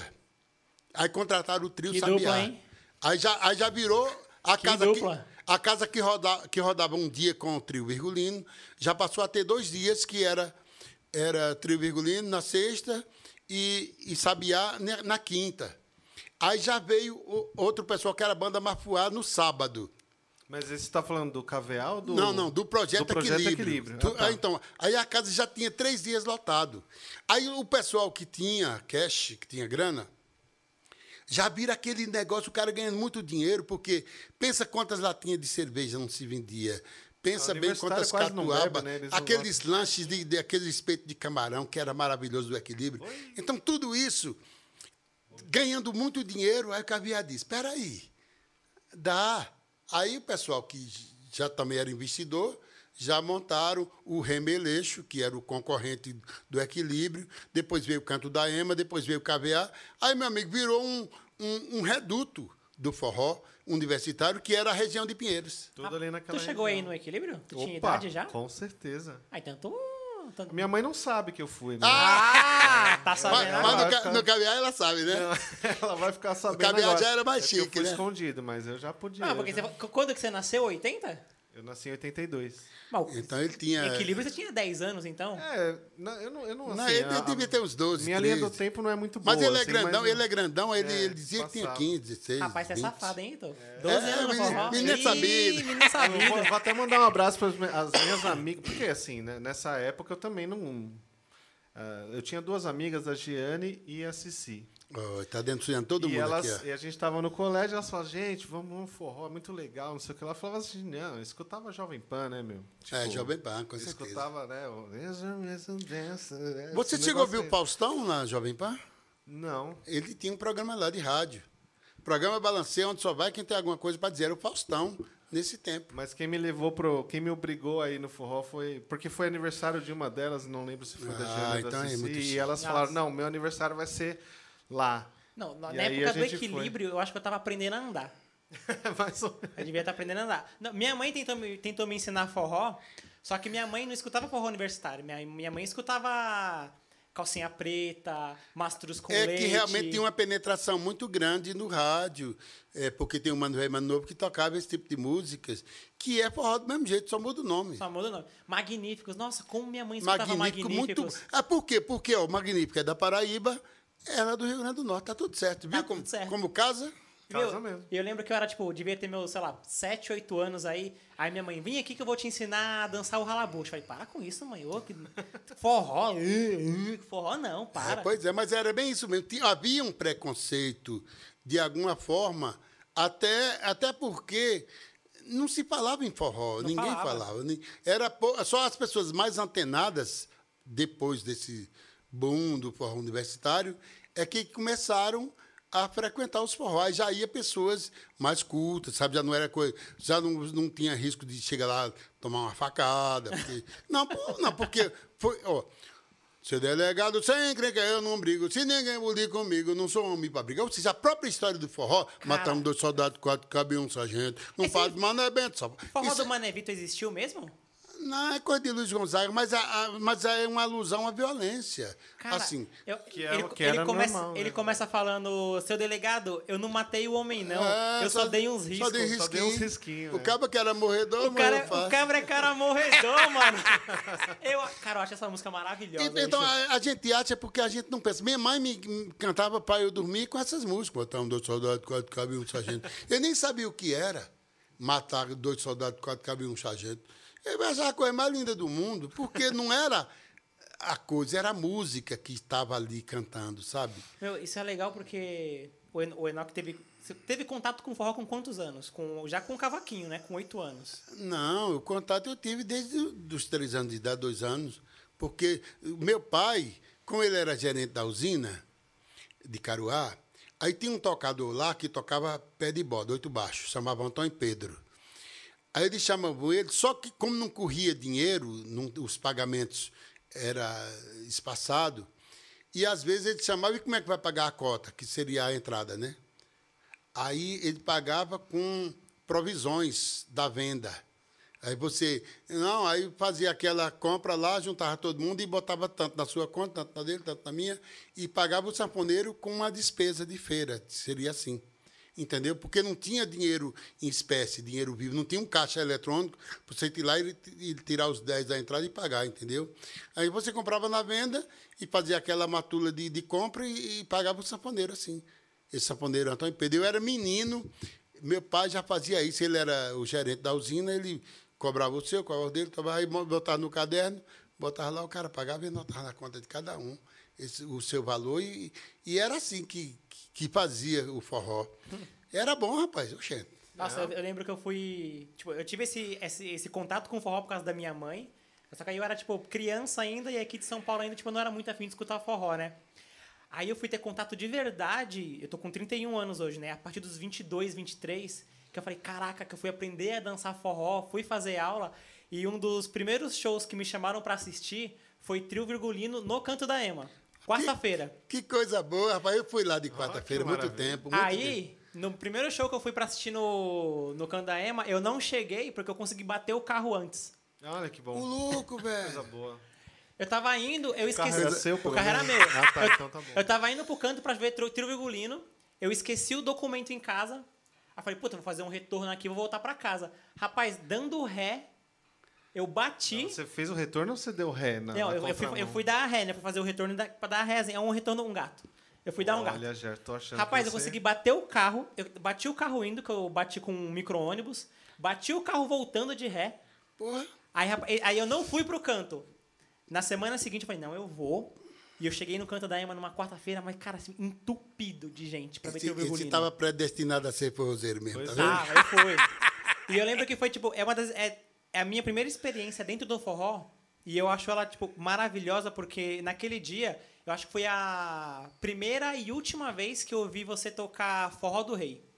Bicho, eu sou apaixonado por essa música. Tanto que eu até brinco com o Jonas quando eu vejo ele, se ele sabe tocar Forró do Rei. E ele fala que não sabe. Eu falei, ô Jonas, é a música do seu pai, Jonas. Como é que você não sabe tocar Forró do Rei? Mas santo de casa não faz milagre, velho. Santo de casa não faz milagre. Cara, eu, não, aqui, eu amo Forró do Rei. E a sorte é cega também. Ô, música que é bonita. cega, é muito bonita mesmo. É do Luiz Guimarães essa música, era um, um cara do, do, não sei se do Maranhão ou do Pará, que ele veio lá para o Rio de Janeiro e ele andou mostrando umas músicas para Luiz Gonzaga e essa foi uma delas. Meu amor, quando te vejo, fico Muito a suspirar. E você gravou é ela com não Dominguinhos, vê? né? Na versão de É, vocês. gravei. A, a música ficou tão linda com Dominguinhos cantando que a música é eu e Dominguinhos que canta. Ele cantou a música inteira, eu só cantei o refrão. ah, eu, você tá aí para disputar espaço com, com o Dominguinhos, rapaz? Chega, canta tudo que eu fico só ouvindo. E fiquei tão feliz. Mas eu sou mais romântico. Eu, eu- a, a minha preferida é, é Preciso do Teu Sorriso. Ah, Ah, muito boa também, é uma música de João Silva e João minha. Silva, né? Muito boa também. Forró do Rei é composição sua. É minha, rapaz, é minha. Aí, tá vendo? Eu sou fã de aqui, e- rapaz. e- inclusive, tem, rapaz. tem uma letra brega no Ó, meio. pega essa daqui, ó. Forró do Rei pega no âmago. No ama. É, paga no ama, Acabou de Pega no aprender. âmago. Já tá usando. no oração. Safado. Pega no oração aqui, ó. Coisa isso aí, boa, rapaz, cara. coisa boa. Quer puxar alguma coisa aí? Vamos puxar Puxa, puxa, coisa puxa. Cadê, cadê, cadê o nosso, o nosso. é, Como é que chama aí? Nosso- no- Aqui, aqui, vamos lá. É, vamos vamos para uma pergunta que só o Enoch vai poder responder. Nossa senhora, essa é muito difícil. Tô até com Pergunta. Tô até com Já ouvimos que a sanfona é instrumento de cego. É verdade mesmo? Olha, eu creio que sim e creio que não. Por quê? Porque, por exemplo, música normalmente era lida em partitura, escrita em partituras, e o pessoal do metal, do, do, do trombone, do, do, do sax, do- dos, Dos sopros. dos sopros todos, liam e tocavam, e tinha as grandes orquestras e tal. Então, o que se sabe de música assim, dos primórdios assim, é, é, é- é isso, que alguém escrevia e- e uma partitura e um maestro regia ali, fazia uma, uma orquestra e tocava. Bom, sanfoneiros tem alguns que leem partituras, como o caso de Sivuca, o caso aqui, por exemplo, do, do Lulinha, o caso do, do, do Cleiton Silva, ele lê uma coisinha de, de ler também partitura. Mas a grande maioria não lê, como Dominguinhos, por exemplo, não lia tão bem. Eu digo, Dominguinhos, tu lê? Ele diz, eu leio uma cifrazinha. Ou seja, ele li- lia pouco. Só que na, no- na, na, na que ele tinha, ele, o cara escrevia um arranjo lá, ele fazia dez vezes melhor do que do que estava escrito, sabe? Então ele era. Ah, Oswaldinho é professor de, de, de, de, de música, sabe? Lê bem. Aí o cego, ele não pode ler partitura, ele não lê normalmente. Mas a, a música de ouvido, ela sai da alma, né? Eu, por exemplo, eu não leio uma nota musical. Mas com a sanfona na mão, eu pelo menos me divirto muito. Eu posso até não agradar tanto, mas eu fico tão feliz. Nossa senhora. Como Olha, assim, né? A gente tá caminhando pra. Já passou, né? De uma hora de programa. Já passamos de uma, Uma hora hora e de dez programa. já, gente. Uma hora e dez. Tá maravilhoso. Quer puxar a sanfoninha? Quer puxar a sanfona, Enoque? Ô, gente, que será um prazer, velho. Cadê, Cadê? a... Ela subiu? Ela tá Subiu, ali, ó. tá, Ela rapaz, veio? tá no Eu vou pegar pra ponto. você. Calma aí que o, o técnico de som vai pegar. Oi! Aê, sim! Olha, velho, mas é essa história, a, a vida é muito boa porque você aproveita os momentos maravilhosos, sabe? E, e faz eh, a história, faz a sua história. Cara, eu sou, eu- hoje eu sou tipo um cara muito apaixonado por forró e pela, pela cultura Olha, no chegou geral. aqui, ó, chegou. Chegou a bichinha. Pode soltar? Pode, aqui tá em casa. Ih, rapaz, a bicha é grande mesmo, olha. É de 120 essa, né? Bicha pesada. Bom, Essa é gente, como tá no improviso aqui, né? é, A sanfona vai sair no microfone do Enoch. Não, tá? já ela então, sai.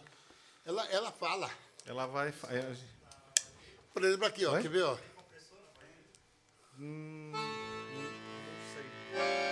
Vê como. Uma música de quem sabe música escrita. Bora. Agora eu era o herói e o meu cavalo só falava inglês. A noiva do cowboy era você, além das outras três. Eu enfrentava os batalhões, os alemães e seus canhões. Guardava o meu bodoque, ensaiava o rock para as matinês. Ou seja, é uma música bem elaborada, é de Sivuca. Era uma valsa e depois de 30 anos que essa música foi eh, tocada por Sivuca e gravada por Sivuca, Chico Buarque, essa música é de 58. Quando foi em 77, ou 80 e pouco, eu não, não sei o ano exato, Chico Buarque escreveu uma, a letra para essa música.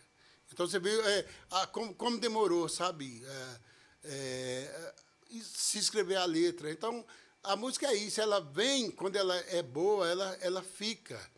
Mesmo sem letra, ela durou esse tempo todo, mas ela não morreu. Outra aqui, ó. Meu coração, não sei porquê, bate feliz. Essa música durou mais de 30 anos também, sem letra.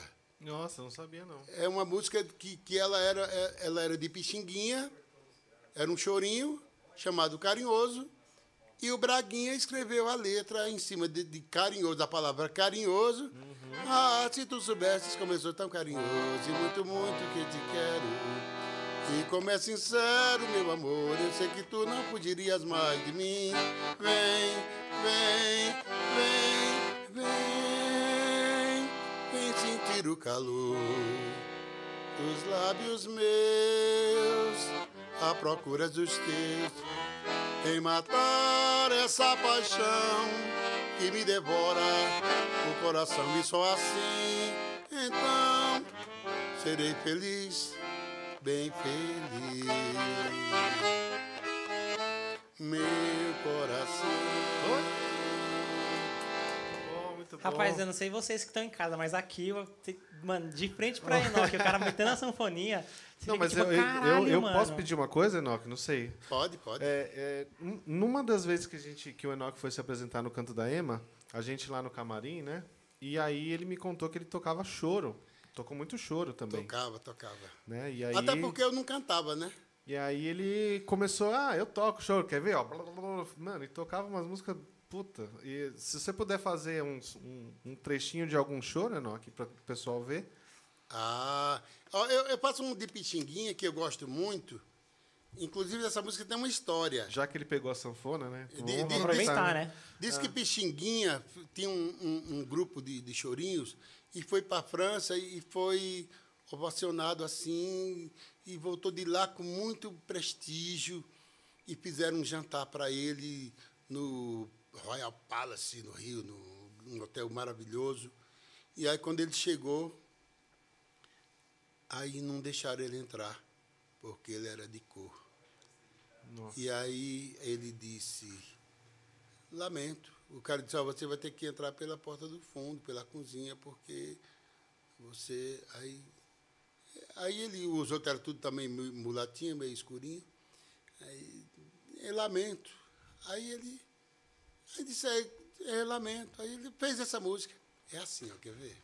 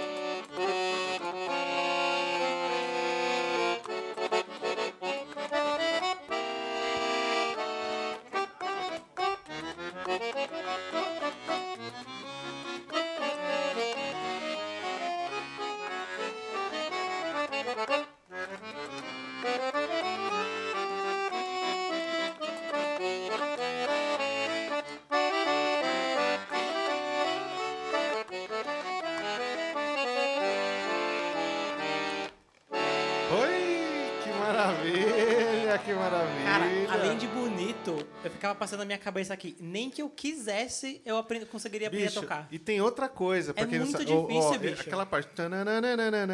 Ele tava fazendo no baixo a mesma coisa que ele tava fazendo Meu, até. não Cara, não, isso. Não é, tenho ó, coordenação pra aprender um bagulho desse. gente, é impressionante. É demais mesmo. Mas, mas o forró, o forró de Dominguinhos, por exemplo, ele tem um, assim, uma, uma, uma- Outro dia eu vi um, um, um cara falando da música de Dominguinhos. Porque você sabe que tem musiquinha tipo descartável, que, que, que você. É como uma piada suja, que você ouve uma vez, você ri, e depois a segunda vez já não tem a menor graça, né? Então seria a música de Dominguinhos seria uma música da alma, entendeu? Que vem você Do âmago, que nem a gente aprendeu aqui. do âmago. Uma música do âmago. Do oração. do oração. Que falta eu sinto de um bem. Que falta me faz um xodó. Mas como eu não tenho ninguém Eu levo a vida assim tão só. Eu só quero um amor Que acabe o meu sofrer xodó pra mim, do meu jeito, assim, que alegre o meu viver. Você vê que coisa simples, não tem palavras rebuscadas, mas vem direto do âmago. Oração. Oração. Direto do oração. Aí eu fico, o Enak começa a tocar, eu fico meio bobo aqui, porque, tipo, cara, é, é massa demais ouvir a sanfoninha, é massa demais ouvir Enoch aqui com a gente. Nossa, meu, é, é muito bom. Bicho, eu- é um privilégio realmente pra gente, né? Tô tão cara? feliz. É Tô tão mesmo. feliz. Tô tão feliz. Cara, tem uma pergunta muito boa aqui que eu preciso fazer. Calma, Bora, será bora. que ele tá pensando na mesma pergunta? Porque eu tinha. Tem uma aqui que eu, Eu, acho. é, vamos ver. Se não for, você faz depois. Cara, Enoque Virgulino. O forró, como música, é, como a música, sempre está em constante evolução. Mas existe pessoas que reclamam dessa, de algumas evoluções.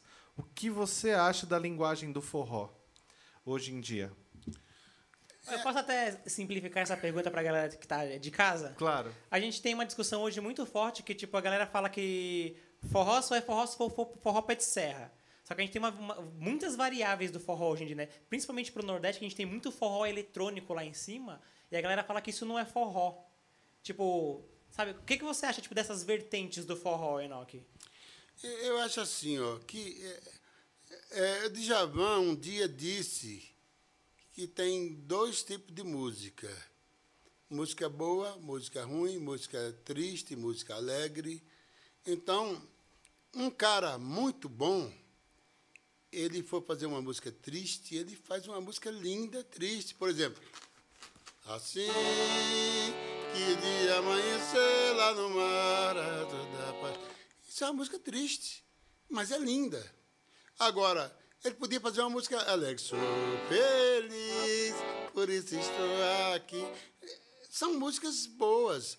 Agora, a música ruim, a música boa, a música brega, a música chique, as vertentes do forró, eu acho que em, em todo o gênero do forró, em todas as, as, as, as diferenças as, do forró, ela existe coisas maravilhosas. Por exemplo, o forró risca-faca, que o povo diz. Eu vi uma música linda lá, que eu amo. Quer ver aqui, ó? Mastruz com leite. Que seria o nome do forró de plástico, né? Escorro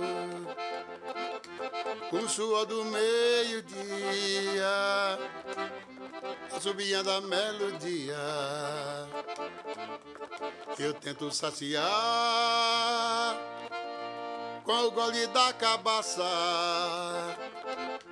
Passa ser demais, não passa. O jejum, jejum. O final. João, acabou-se a farinha, o querosene da cozinha no feijão, gurgu já deu. É uma poesia, gente. Agora. Eu fiquei emocionado aqui porque, cara, eu tô com saudades do forró. É, mas é. Saudades da gente, tipo, ainda Todo, mais. tipo, todos nós estamos. Todo, e, né? e, e a gente vive, vive dele, né? E, a- e essa do forró. pandemia não acaba, velho, pra gente começar.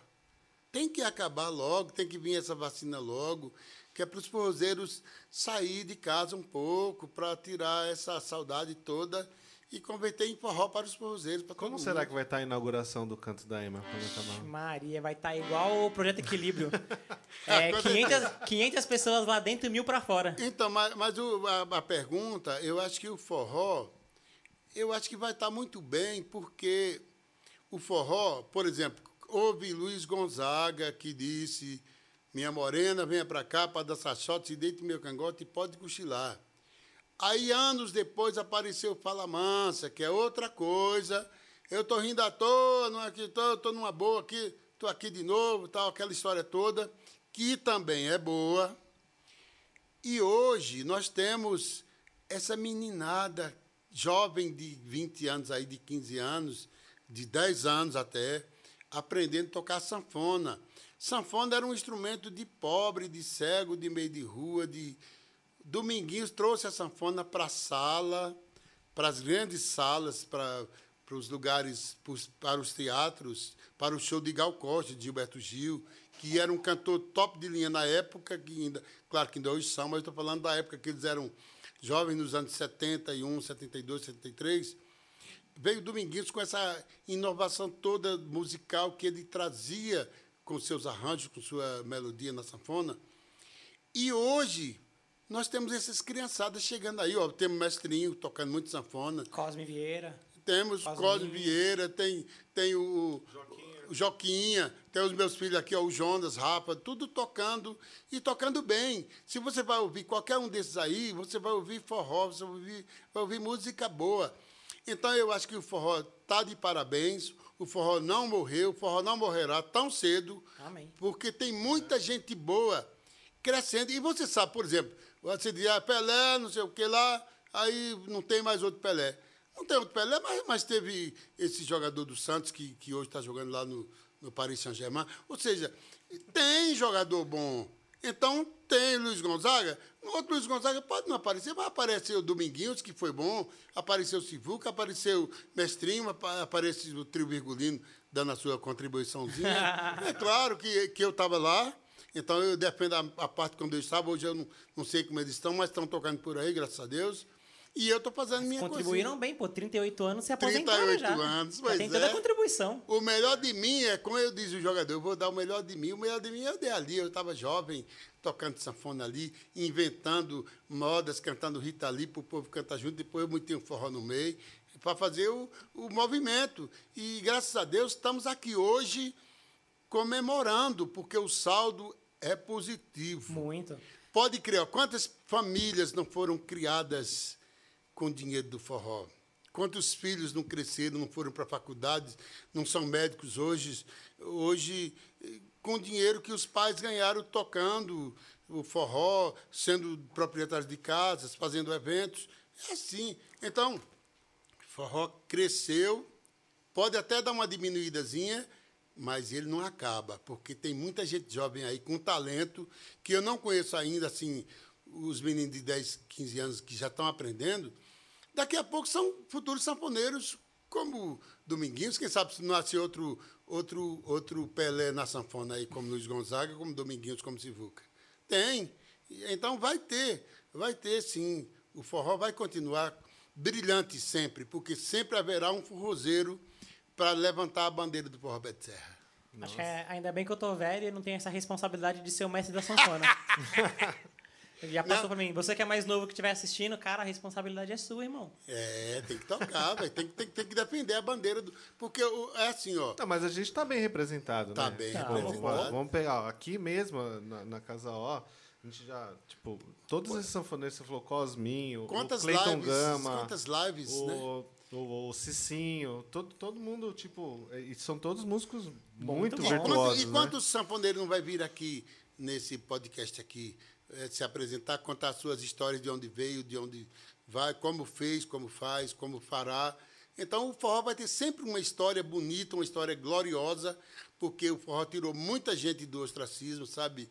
E levou para a luz, levou para para o poder, a, a ascensão social do forrozeiro é muito grande. Eu, por exemplo, eu tocava no meio da feira, gente, quando eu tinha 15 anos de idade, 16 anos, 20 anos, e hoje eu sou um senhor bacana, tranquilão, assim. Criei minha família toda. A gente concorda, você é um senhor É, bacana, né? bacana. Também A gente gosta que- de você. Senhor, senhor, cabelo, cabeça. Olha a cabeça branca. Tô tão feliz! Acho que a gente pode ir caminhando pro. É, ó, tem uma pergunta muito importante também. Bora, É, a bora, pergunta bora. que você queria fazer aquela hora já É a foi? última. Conta, conta, conta. Eu quero fazer a última. E compartilha, minha gente, compartilha, que vai ter. É que você tá pensando em fazer? Bom, não sei, mas eu- eu- faz a sua pergunta. Então, você puxou essa coisa do, desse sanfoneiro, do- dos novos sanfoneiros, dessa nova geração do forró, e você puxou uma coisa que foi legal. A gente teve, tipo, esse forró que cresceu com, com Dominguinhos e Luiz Gonzaga, aí trouxe toda um- uma galera junto, que aí veio o trio nordestino, o trio sabiá, trio virgulino. Aí depois a gente teve esse segundo movimento que foi puxado pelo Fala Mansa, com o Rindo à Toa. Tipo, Exatamente. Pra você hoje, tipo, o que que tá faltando pro forró ter esse boom novamente, sabe? Da gente tipo, tá nas grandes plataformas, que nem o sertanejo tá. A história é o seguinte, a história sempre teve, é, é assim, você imagina um trem, um trem, trem de verdade. Um trem é, uma, é um bocado de, de caminhãozinho e lá na frente tem uma locomotiva que Puxando. puxa o movimento todo. Então, o que precisa hoje em dia é uma banda, um sanfoneiro brilhante, bonitinho, bacaninha, talentoso, tocando muita sanfona, cantando muito bonito, que a mídia aceite assim, legal. Aí os outros vão, por exemplo, te- teve uma época do Fala Mansa, se você quer saber, foi a época que eu mais ganhei dinheiro com, com sanfona, porque o cara queria contratar Fala Mansa. Quando Fala quanto é? Não, é, é mil reais. Fala Mansa é dois mil. Fala Mansa é cinco mil. Fala Mansa é 80 mil. O cara não tinha 80 mil para dar para Fala ele dizia, Noque, quanto é o show? Eu digo, é 10.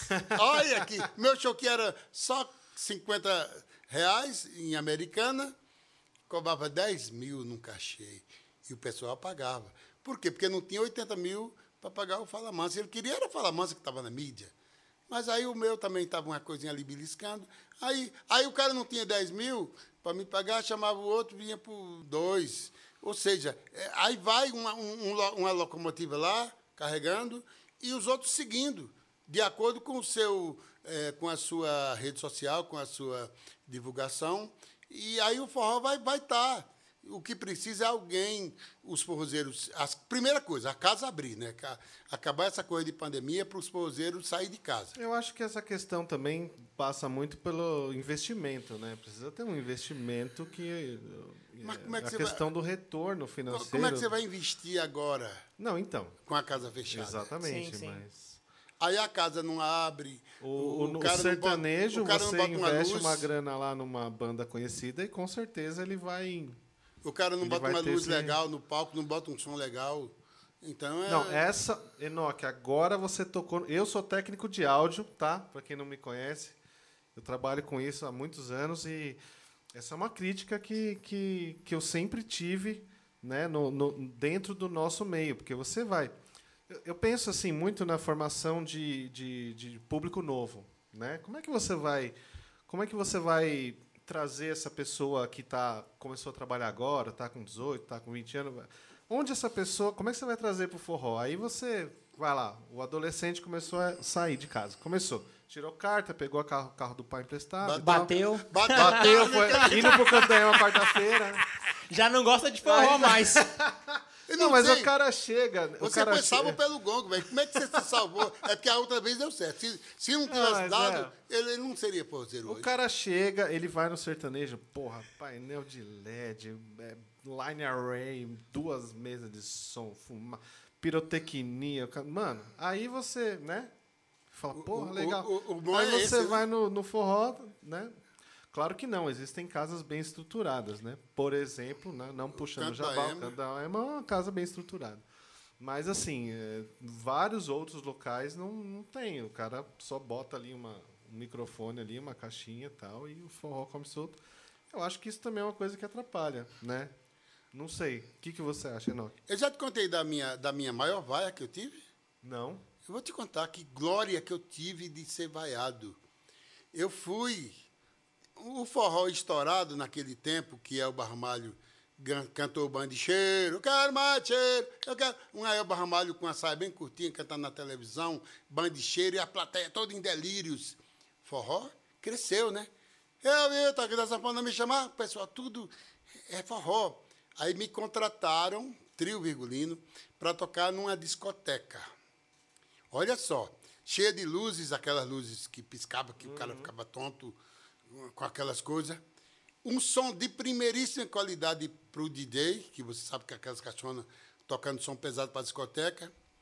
Para nós, no palco, tinha um microfone e um cubo de, de um cubo de, de guitarra. Aquelas caixas que, que eram uma caixona grande, com um amplificador em cima e, e- e o microfone lá. A eletrificação da minha sanfona era uma eletrificação que devia ser de cavaquinho, umas coisas que botava lá, pregada assim com. Não sei se você lembra do violão, é porque você é é muito novo, você não, não não chegou a ver isso. Pregava com. Sabe, tinha uma colinha do captador, você botava ali. Aquele É de som. contato.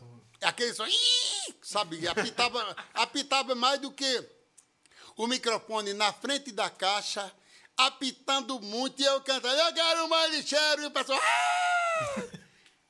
Aí sabe o que o cara, quando eu saí do palco, quando eu saí do palco, o cara disse, você não fica triste vendo esse povo todo. Eu digo, eu não, eu fico feliz. O cara disse, por quê? Você fica feliz. Eu digo, um som ruim desse, que diabo é que vai gostar disso aí? rapaz? eu não me vaiei porque eu estava em cima, eu estava doido para ir lá embaixo gritar também. Tira, tira, tira. Então, amigo, a gente Eu sabe. só o que... não me vaiei porque eu tava cantando, porque É, senão. ah, ah, vem cá, a gente sabe o que é bom, não sabe? A gente sabe. Dá a condição que, que o neguinho vira gente grande. É assim. Dá uma condição legal, dá uma bola bem calibrada, o caba joga a bola, faz até gol, rapaz. Exatamente. É assim. Dá Agora, uma condição, sanfona, é. uma sanfona boa, bem construída, como essa minha, por exemplo, é um instrumento italiano, bacana. Você dá um microfone desse aqui, ó, bacana, que ele pega, eu estou falando aqui, você está me ouvindo aí. Tá isso, isso, Rapaz. isso é uma condição legal. Agora, põe um monte de coisa apitando aqui, para tu ver se o pessoal não já tinha ido embora tudo. Vai, pô, eu vou, eu vou, eu não fico, não. É, exatamente. Então, essa vaia, meu amigo, não me doeu nem um tiquinho. Só me doeu, acho que eu fiquei com raiva do dono da casa, porque fez uma coisa daquela. Eu digo, como é que faz um negócio desse com um cristão, uma coisa feia dessa? E é um desrespeito ao público dele, a casa lotada, velho. Tinha lá umas 300, 400 pessoas, 300, 400 pessoas gritando, tira esse som daí, não sei o que lá. E eu digo, estão certo, eu tinha uma E Enoquezinho só tocando uma sanfoninha lá, bichinho. De leve. De leve. Mas Vamos. É isso aí.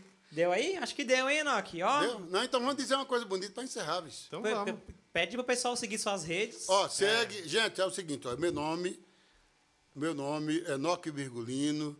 Você me acha no Instagram. Inclusive, eu estou com uma campanha no Instagram para chegar aos 10 mil. Já tem. Falta no- muito pouco, né?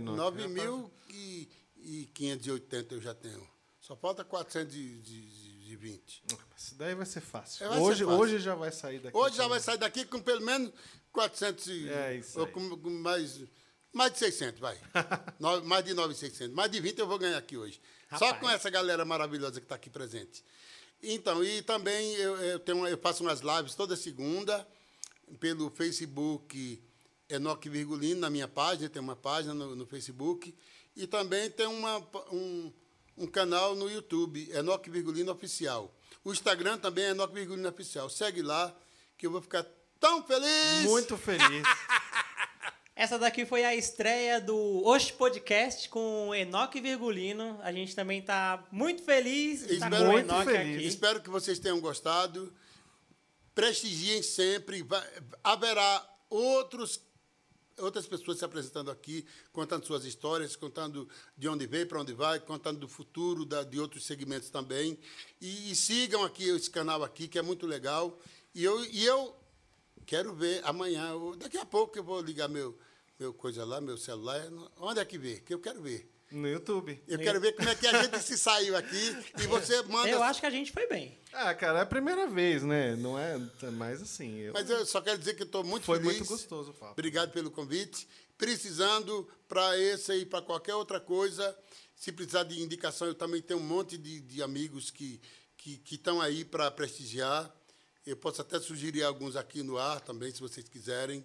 Você pode chamar aqui, por exemplo, o Paulinho do Canto da Ema. Boa. Pode Será? chamar. Será pode, que ele Não, vem? Eu, não- eu não sei se eu gosto do Paulinho. Ele é Pode muito- chamar Mariana. Aidá. Pode chamar Mariana Aidá. Ô, Mariana Aidá seria incrível. Pode Ela é chamar o sensacional. Dois Dobrado, o pessoal do Dois Dobrado aqui. O, Não, pode vir todo mundo dois dobrado, menos o sanfoneiro. Menos o sanfoneiro.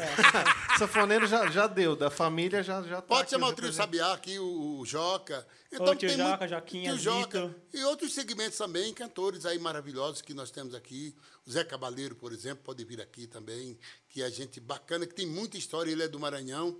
Tem uma história linda para contar. Então, é só fazendo os convites e o pessoal chegando aqui, dizendo as coisas e a gente prestigiando de lá. É E- isso aí. E feliz com o canal. Muito obrigado pela E mandem a sugestão pra gente, né? Manda sugestão, Vocês gente. comentem lá quem vocês gostariam de ver Exatamente. aqui. Aí é bom, é bom porque o pessoal tá ligado. É, exatamente. E aí a gente vai, vai atender e vai convidar essas pessoas. Inclusive, vamos pedir para esse pessoal mandar para os amigos também, os que não tiveram oportunidade de, de- não estavam sabendo ainda. Fala que nós estivemos aqui hoje.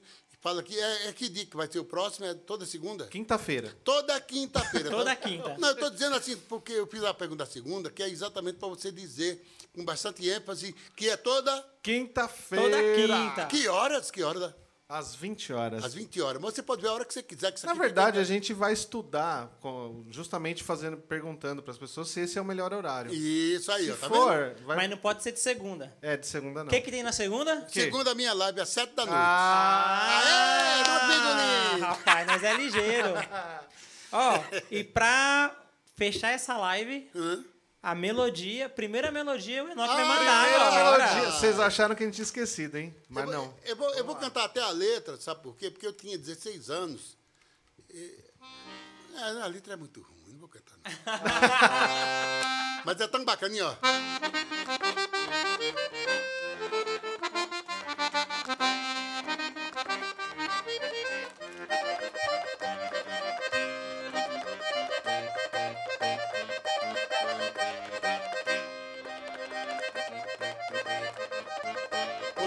Vou só, só pensar.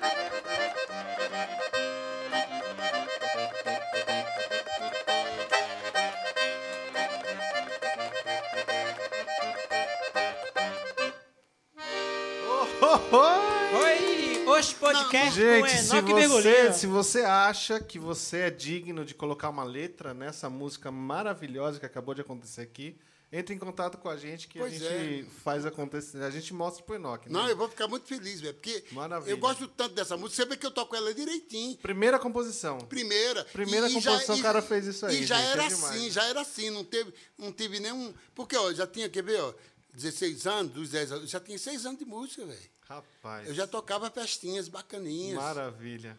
É. É isso aí, gente. Então, E tá aprovado até hoje, tem que lembrar é, disso. é, Tá por aprovado, ele, tá tá aprovado aprovado por ele ele. até hoje. Ele Maravilha. compôs Eu ele gosto, e aprovou. Eu mesmo, isso comp- aí. eu mesmo compus, eu mesmo aprovo. É isso mesmo, gente. Enoque, muito obrigado, tá? Obrigado, Foi uma alegria gente. receber você aqui. Tô Tá tão muito feliz. Não tenho nem palavras. Obrigado. Nossa, eu tô... obrigado. Então eu vou falar a, a última palavra. Gente, se inscreve no canal, deixa o like.